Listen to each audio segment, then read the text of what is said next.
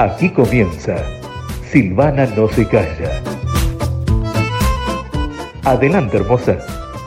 Hola, hola, buenas. Una vez más, Silvana no se calla. Bienvenidos a un nuevo episodio. Esta vez el título a lo mejor les resulte un poquito raro, un poquito que no entienden. Pero seguro, eso es lo que me está pasando a mí, por eso le puse este título.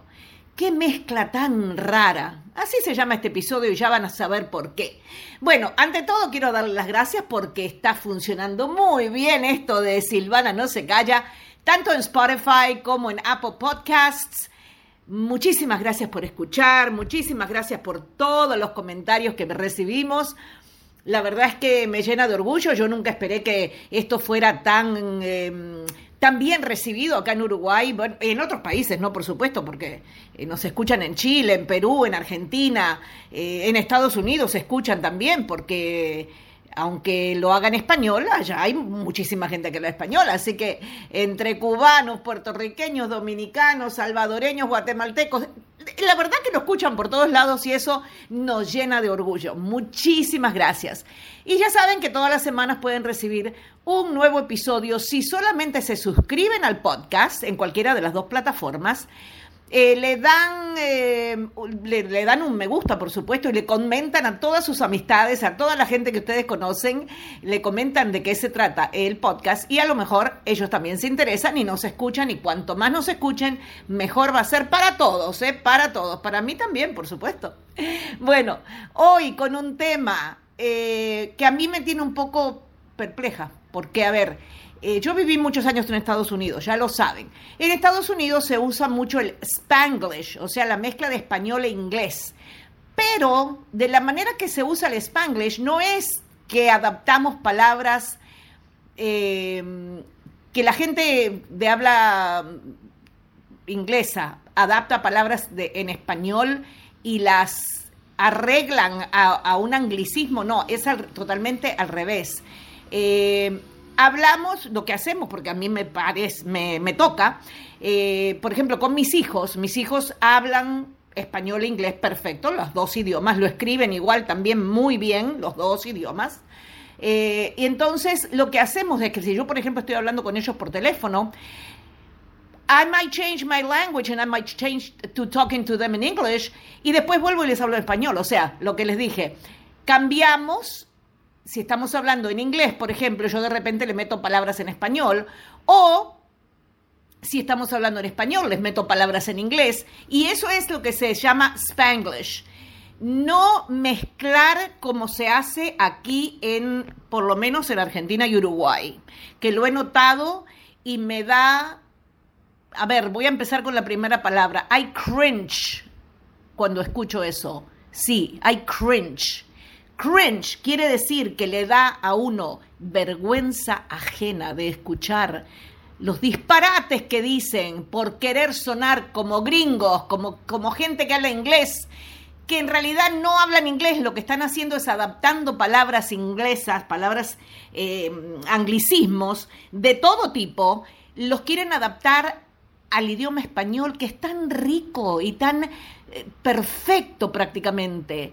Eh, porque nosotros no tenemos, por ejemplo, una palabra que signifique, que signifique mil cosas como el inglés.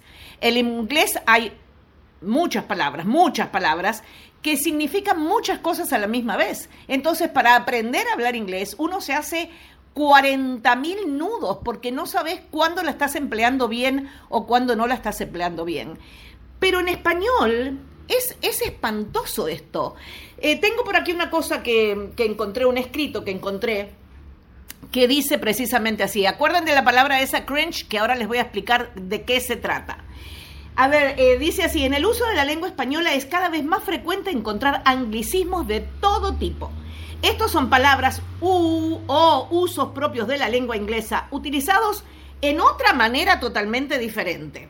Algunos de ellos son tan frecuentes que forman parte del léxico diario de la cultura de habla hispana de manera tan natural que ni siquiera se los piensa, pero están mal aplicados. A ver, a eso quiero llegar. Yo no estoy diciendo que no hablen, si saben palabras en inglés, que no las utilicen, que no las apliquen a, su idioma y a su lenguaje eh, diario, pero sepan cómo las están usando. ¿Ok? A eso me refiero nada más. No los estoy criticando porque usen las palabras esas, pero sepan qué quiere decir la palabra y cómo se debe utilizar. Porque me, hay eso, otra vez vuelvo, por eso empecé con esa palabra, I cringe. Cada vez que yo escucho cada cosa que, a mí me, dan, me ponen mal. Bueno, eh, por ejemplo, hay, hay, una que vamos a poner, por ejemplo, que es, pero es normal, es eh, el uso masivo de la palabra chat. ¿no? Como método de conversación, de conversación digital, por supuesto, ¿no? Vamos al chat de WhatsApp, por ejemplo, o vamos al chat de Facebook, o vamos a lo que sea. Y bueno, y se usa también como sustantivo o como verbio, chatear. ¿Por qué no chateamos a través de WhatsApp, que es mejor? ¿Por qué no chateamos cosas así, no? Eso está bien, no hay problema. Eso está bien porque eso está, eh, la palabra existe, chat, que quiere decir charlar o comunicarse a través de un medio digital. Bueno, eso ya es más. Pero la palabra existe, nada más le agregamos el EAR al final, chatear, que es lo que estamos haciendo, estamos hablando, estamos conversando.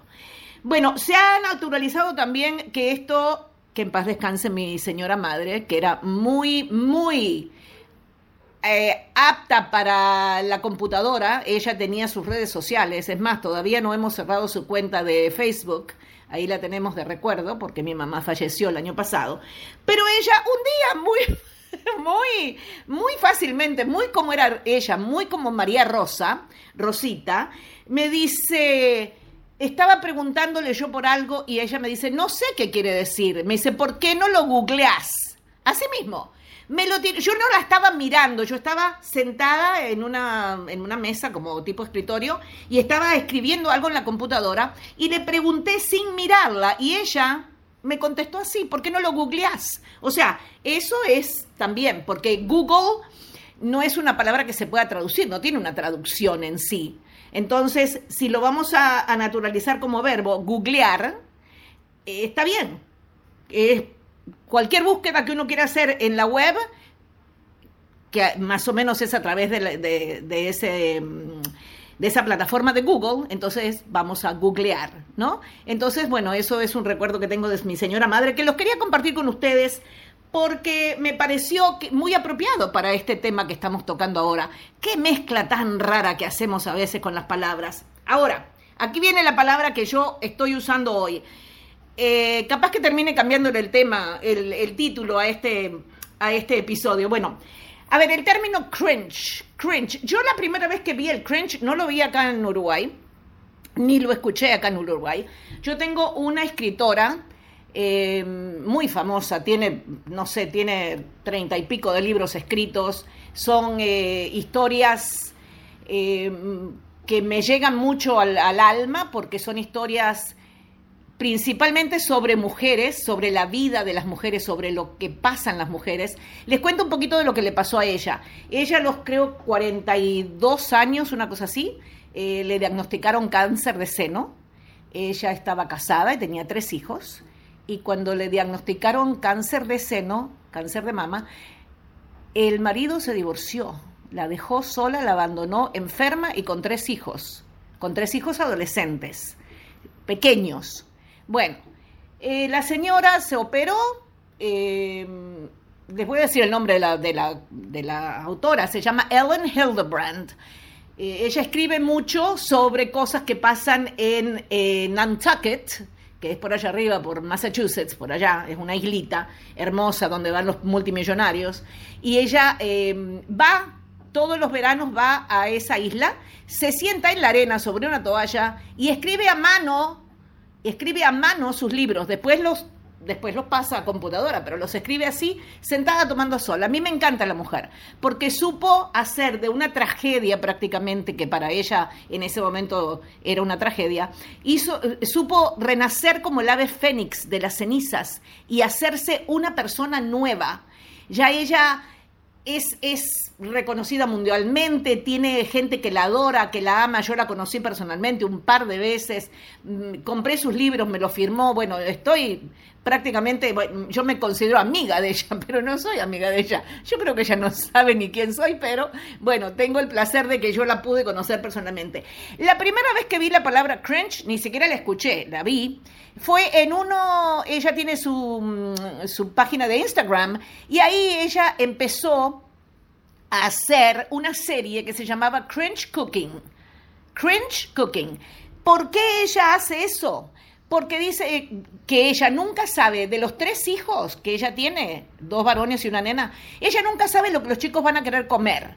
Entonces hace comidas inventadas por ella, eh, muestra toda la receta en, en sus historias de Instagram y por eso le puso cringe cooking, porque cringe efectivamente proviene, es una palabra inglesa y mm, que proviene, es una palabra que proviene del inglés y la traducción literal es, no, e, esto que está escrito aquí, que yo tengo en este escrito, creo que no es así. Es encogerse o hacerse pequeño, pero no encogerse o hacerse pequeño, sino que es el gesto que uno hace cuando algo le provoca esta sensación de cringe, cuando uno hace así como que, uy, qué asco, uy, ¿qué dijo esa persona? Qué horrible, qué vergüenza me da, vergüenza ajena. Eso es, eso es lo que quiere decir la palabra cringe.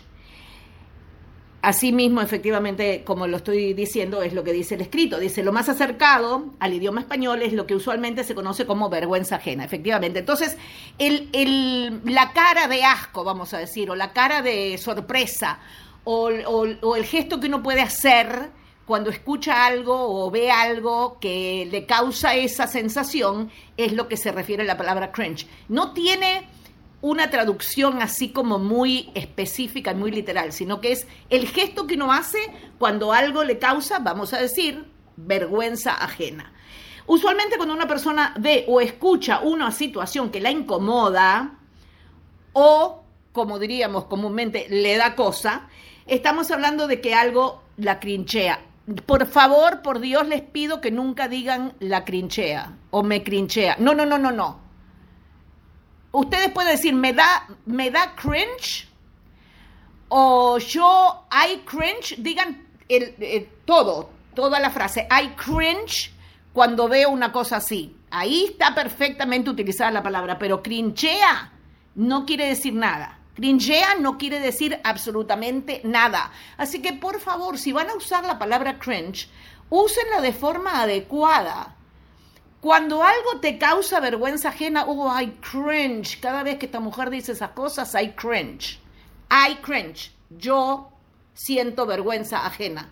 ¿Me estoy explicando? ¿Me están entendiendo? Bueno, espero que sí porque eh, eso es lo que a mí me causa. I cringe cuando yo escucho que hablan y dicen estas cosas que no tienen sentido. Sobre todo porque creo que se están dejando llevar, según otro, otro escrito que encontré por ahí, que hay una persona muy famosa, una, una dama eh, que trabaja en televisión en Argentina, que fue la que más o menos empezó a sacar estas, estas palabras inventadas, porque estoy segura que ella correctamente no habla inglés, no es Susana Jiménez, porque Susana Jiménez también la conozco personalmente y habla muy bien el inglés y nunca saldría con un disparate como el que esta otra mujer se inventó, que ahora vamos a llegar a ese a esa, a esa palabrita. Bueno, lo más frecuente es que se utilice en momentos en los que alguien lleva al extremo una situación al punto de provocar prácticamente una sensación de escalofríos por la incomodidad. Por ejemplo, si alguien se le declara a ustedes te amo, y te lo dicen en público y tú no quieres nada con esa persona, ¿qué, uno que hace, uy, qué horrible, ¿qué hago con esto ahora, no? Entonces, I cringe, I cringe cuando yo escucho una cosa así. Bueno, vamos a continuar. Ya saben lo que quiere decir la palabra cringe, ¿verdad? Es vergüenza ajena. Entonces, no me inventen cosas que lleven la palabra cringe que no sea eso, porque si no lo están utilizando mal.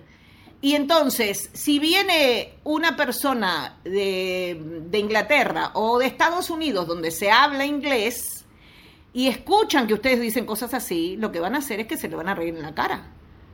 O, van a, o, ellos van a hacer, oh, I cringe Cada vez que esta mujer habla, hay cringe por las cosas bárbaras que dice que no son en inglés, que no están bien aplicadas al inglés. Bueno, a ver, otra de estas palabras que, a ver, le, cuento la historia completa. Ya la otra vez le había dado una, una, mm, eh, yo les había dado a ustedes en otro episodio un hint, una, ya algo que se refería a esta palabra. Eh, que me cae como una bomba también. Me cae como una bomba porque no, no acepto que, y menos de la persona que vino, la palabra luquear, luquear, creo que la escriben L-O-O, no sé si K o Q, E-A-R, luquear. Dios mío, eso me da así como, eso sí que hay cringe cuando, cuando escucho eso. Hay cringe cuando escucho luquear. ¿Cómo estás luqueada hoy? Bueno, lo que yo vi en Instagram fue el post de un cantante Tampoco es posteo. Si van a decir post, digan post. De un cantante muy famoso, de una banda muy famosa, que puso en Instagram una foto de una toma, de un video que ellos estaban haciendo, y que nunca se llegó a realizar. Y el tipo puso algo así como, ya estábamos luqueados y el video nunca salió. Una cosa así, no me acuerdo exactamente cómo decía, pero decía eso, luqueados. ¿Qué quiere decir luqueados? Look es una cosa. Qué lindo look que tenés el día de hoy. Me encanta esa combinación que te hiciste. Ay, ¿qué te hiciste en la cara? Eh, te ves radiante. Entonces la otra persona le contesta, bueno, quería tener un look más fresco y me hice una depilación o una un tratamiento, una algo, pero es el look. La palabra es look. Lookear no quiere decir nada. Se puede decir el look de hoy es el outfit también, por ejemplo, la palabra outfit, que es el conjunto de ropa que ustedes llevan puestos. El look,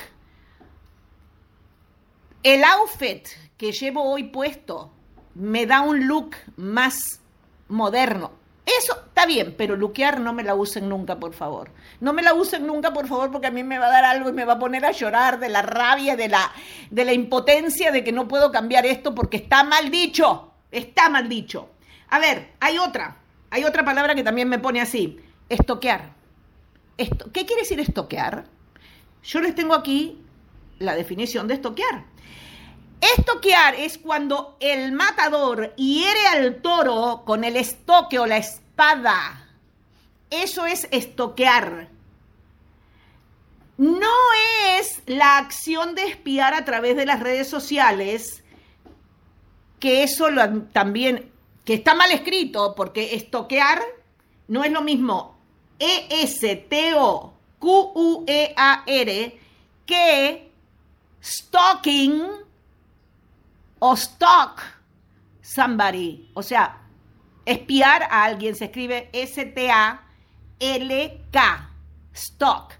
Entonces se pronuncia prácticamente igual, pero no igual, no es igual. No, no, no, no, no, no, no, no es igual. Stalk y estoquear no, no existe la palabra estoquear. Estoquear, que es la acción de espiar a través de redes sociales, ¿no? Esta me está stalking. ¿Por qué? Me está espiando. Es mucho más fácil. Porque si van a decir stalking, no quiere decir, no significa nada.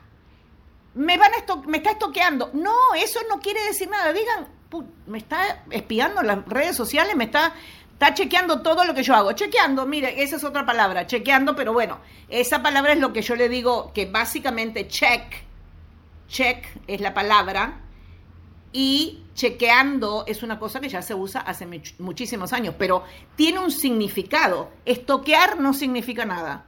Es solamente lo que está en su mente que ustedes digan, bueno, me está estoqueando en las redes sociales, pero está mal dicho. No existe esa palabra. La otra palabra es espoliar. Spoil es cuando uno echa a perder algo, ¿verdad? Uno echa a perder, ay, eché a perder la salsa blanca. I spoiled the white sauce, the cream sauce. I spoiled. Pero no es espolear. No, eso no existe. Cuando le dicen, te voy a, te voy a hacer un spoil, no, ¿qué es eso? Te voy a dar, eh, por ejemplo, si hay una película, una serie en Netflix que ustedes no quieren, de, eh, eh, la ven y se termina, pero hay otras personas que no la han terminado de ver, entonces ustedes spoil el final de esa serie o película. Pero tienen que decir la palabra completa, tienen que decir la frase completa en inglés, porque spoil, no pueden decir yo te voy a spoil el final de esto, no pueden decir eso, está mal dicho, está mal formada la frase, entonces dígalo todo en inglés. I'm going to spoil the ending. Yo voy a echar a perder el final de esa película que tú todavía no terminaste de ver. Entonces a mí me dan ganas de matarte igual, por las dos razones. A ver. Bueno, eh, y lo otro fue una cosa que vi que me mató, porque lo he visto en muchos lados, tanto en la televisión como en los carteles que hay por las carreteras, por las rutas. Eh, por ejemplo, hay una casa de comida rápida, fast food, para ver si lo entienden, porque a lo mejor yo digo comida rápida, que es lo mismo, no lo entienden porque acá están acostumbrados a decir fast food, ¿verdad? Pero no me parece correcto. Estamos hablando en español, hablemos todo en español. Entonces, bueno, esta cadena de comida rápida tiene un cartel en camino desde Piriápolis hasta Punta del Este, en el medio por ahí de la ruta, hay un cartel que dice sabores, sabores mucho más fun. Sabores mucho más fun. Explíquenme a ver ustedes por qué pusieron fun, una palabra en inglés, que quiere decir alegría, felicidad, diversión, ¿no? ¿Por qué sabores que son mucho más... Otra palabra, no fun, pónganme hablo en español, algo en español. Sabores que son más agradables, sabores que son más divertidos, sabores que son más ricos, sabores que son más sabrosos aunque no se puede usar sabores y sabroso al mismo tiempo. Pero bueno, pero no me pongan una palabra en inglés en la mitad de lo que estamos hablando en español. En la televisión hacen lo mismo. ¿Qué es eso, por Dios? Me saca de quicio. Ahora sí que están conociendo a la verdadera italiana Silvana Trócoli porque no puedo con eso. No puedo, no puedo. Me da algo. Me da algo. Entonces, acuérdense eso. Em, Ah, tengo otra, tengo otra, no se, no se vayan, que tengo otra que tiene muchos significados. Flashear. Flashear. Flashear. ¿Qué quiere decir flashear? A ver, la palabra, la palabra clave, la, sí, la palabra clave de, de flashear es flash. ¿Qué es un flash? A lo mejor ustedes son muy jóvenes y no saben lo que es un flash, pero los teléfonos celulares todavía tienen flash. En flash es una luz que sale de una cámara de fotos o de un teléfono es el flash. Cuando uno saca la foto, que está muy oscuro, pone flash y sale flash. Pero flashar, ¿qué es eso? No tiene nada que ver. Eh, eh, eh, le dice, es un flashero, una flashera. ¿Qué es eso? No, no, no, no, no, por favor, por Dios, no existe. No tiene nada que ver. A ver, utilicen otra cosa. Por ejemplo, Em, a veces utilizan la palabra flashear como el sentido de alucinar. Ay, deja de flashear. O qué flashera que sos. No. Si hay una palabra en español, flashera no quiere decir nada. No existe esa palabra en inglés. No la quieran imponer. No quieran que, que la um, Real Academia Española eh, eh, autorice esas palabras que se hagan eh, orden y ley. Porque es una palabra que no significa nada. Entonces, no, no, no, no, no, no, no. Eh, también puede ser, em, pueden significar equivocarse, ¿no? Em, cuando flashamos es porque nos confundimos o interpretamos algo de manera incorrecta. Flashé cualquiera, esa es la frase. Flashé cualquiera. ¿Qué carancho quiere decir eso? No, me equivoqué. No es más fácil decir me equivoqué que estar rebuscando una palabra que no existe. Lo otro es enamorarse. Yo también no, no, no, no veo eso, ¿eh? no veo de flashear que, que signifique enamorarse. Em, en general, ese enamoramiento se trata de un amor que no es correspondido. Cuando flasheamos con alguien, la mayor parte de las veces se da en un contexto en el que no se está planteando una relación seria. De eso se trata, aquí lo tengo escrito. Pero no, eso es, o sea, cuando uno está, que uno piensa que está enamorado de alguien, pero que no es correspondido, eso es tener un crush. Como la, como la bebida, que no sé si existe todavía acá, la crush, C, C-R-U-S-H, crush, crush en inglés. Eso es, tengo un crush. Tengo un crush con, qué sé yo, por poco digo un nombre de verdad y me meto en tremendo lío. Pero no, eh, eso es, eso es, pero no flashear. ¿Qué es flashear? No significa enamorarse, eso está mal. Flasheamos con alguien, no, no, no. Tengo un crush en Robertito, tengo un crush en Gustavo, tengo un crush en Susanita. Eso, tengo un crush. No me corresponde, pero yo tengo un crush con ella. Eso es otra cosa. Ahora, eh, bueno, yo creo que lo voy a dejar así, porque esto...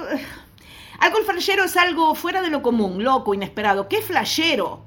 ¿No? La expresión ¿qué flashero? Puede ser algo bueno o malo, pero sin lugar a dudas es algo que no esperábamos.